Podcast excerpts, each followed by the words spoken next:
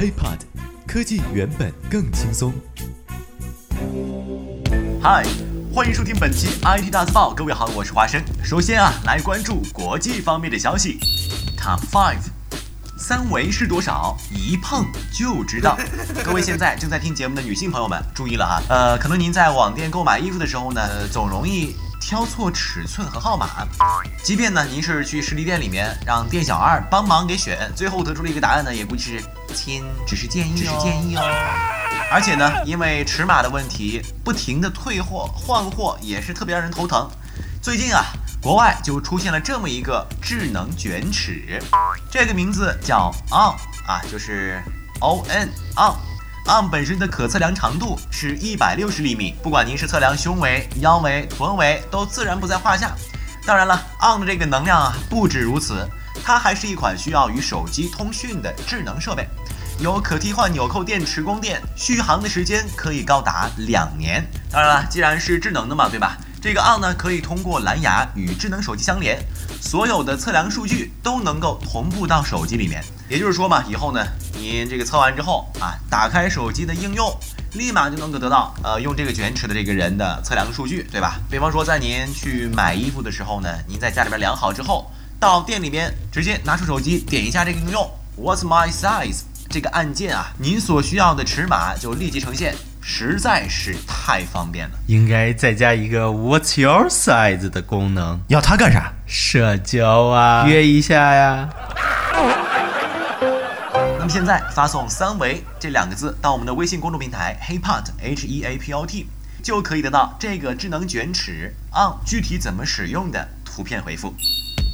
Top Four，哎呀，如果说刚才的这个 On 卷尺不算是黑科技的话，那么爱立信一个神技术，简直就是新的黑科技啊！什么神技术呢？简单来讲，以后咱们的这个肉，它就是肉体，就是数据线。著名的通信设备厂商爱立信日前公布了一项神奇的技术——连接纸。怎么用啊？用户只需要用手触摸这张纸，同时拿着手机，纸上的信息就会在智能手机上显示出来。这个东西呢，采用了一个叫做电容耦合的技术。这个技术可以通过人体传输电信号，就类似于人们的手指呢在触摸屏上传递的电信号一样啊。用户的身体可以在和纸张之间建立起弱电通信网络，到底有多快啊？爱立信表示，这个技术啊可以让人体实现十兆每秒的传输速度。但是啊，并非所有的信息都可以通过人体传输给手机啊，手机还是需要依赖自身通信网络下载相关的数据。基本上呢，就把这个事儿，呃，还是最终给扛在了流量上。大师，我嗯，别说话。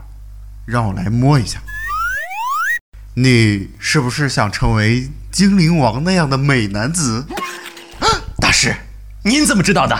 因为我使用的是爱立信黑科技。那你摸我干嘛？因为你的肉质松软，传输速度比较快。Top three，挖掘机到底哪家强啊？听完这个故事，我看谁还敢说蓝翔？那是在哈萨克斯坦的大山当中。我们都知道，要采矿可是非常不容易的。但是，面对顽固的对手，就得用最暴力的办法。它就是世界上最大的挖掘机。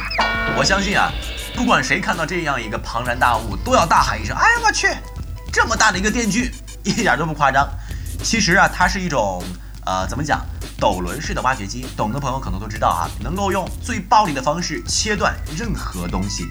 它到底是有多庞大呢？光是操作它就需要二十七名矿工，而一台的这个价格就要花费六千六百万英镑。多重呢？有四万五千吨的重量。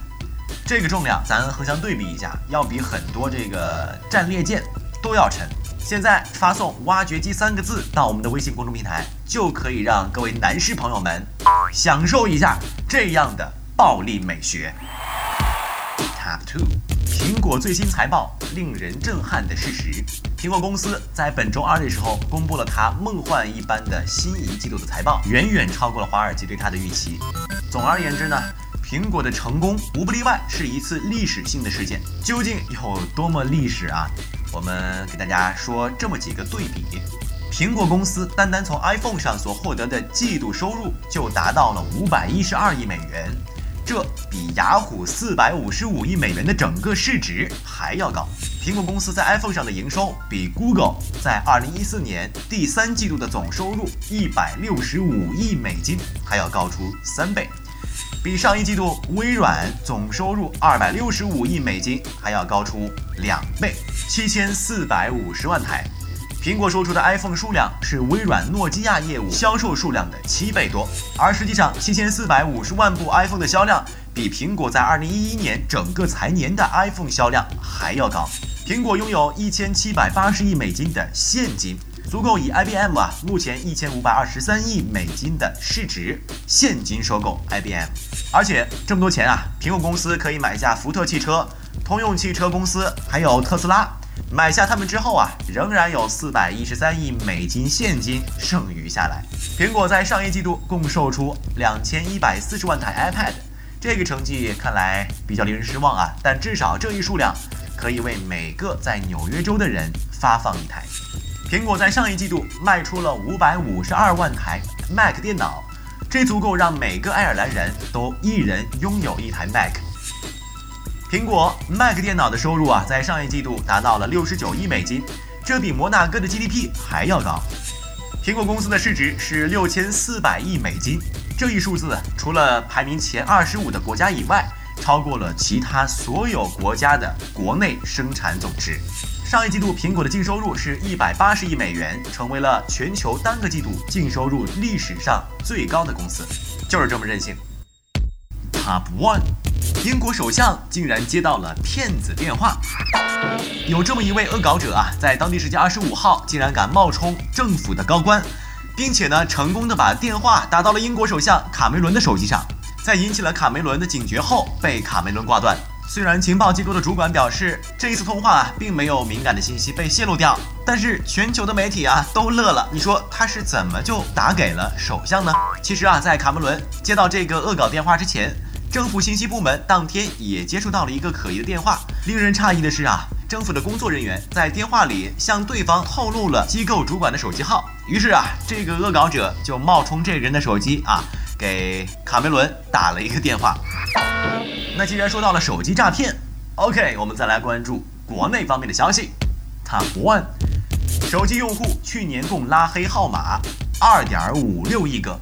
别说英国首相卡梅伦了，骚扰电话泛滥，垃圾短信成灾，也是这么多年了，是吧？每个人都经历过的事情。就在本月二十六号，三六零互联网安全中心就发布了两份报告，显示，二零一四年用户单单通过手机卫士这一个软件，标记了各类骚扰电话号码二点五六亿个，这平均相当于啊每天被用户标记的各类骚扰电话号码一百零四万个。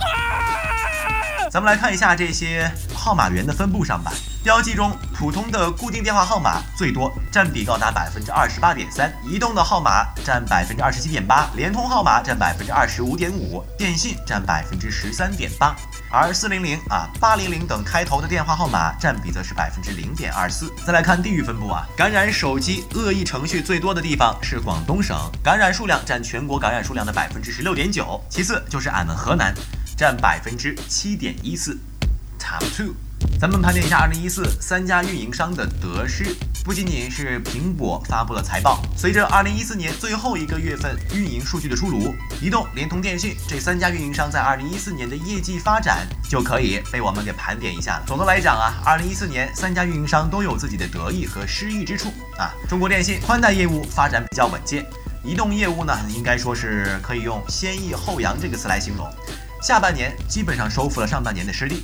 中国联通移动业务发展比较平稳，而下半年呢，相对明显弱于上半年。更令人担忧的是，联通的宽带业务连续两个月零增长。而对于中国移动最大的亮点呢，就是在 4G 业务上高歌猛进。但是难看之处就在于它的财报，虽然尚未正式公布，但是根据今年前三个季度的整体表现，利润率下滑恐怕是无可避免的。Top three，马云已经不是中国首富，马云不再是中国首富了。没错，截至本月二十七号收盘，汉能薄膜暴涨百分之十点三六，收报三点七三元，总市值达到一千五百五十二点九三亿港元。那么这其中，李和军占股百分之九十以上，再加上汉能水电资产和其他地产以及能源资产，李和军的身价啊，起码抬高到两千亿元左右。这个数字足以使他一举超越马云，重登中国首富宝座。虽然阿里巴巴的市值啊，您可能会问了，哎，阿里巴巴不是超过这个两千六百亿美元了吗？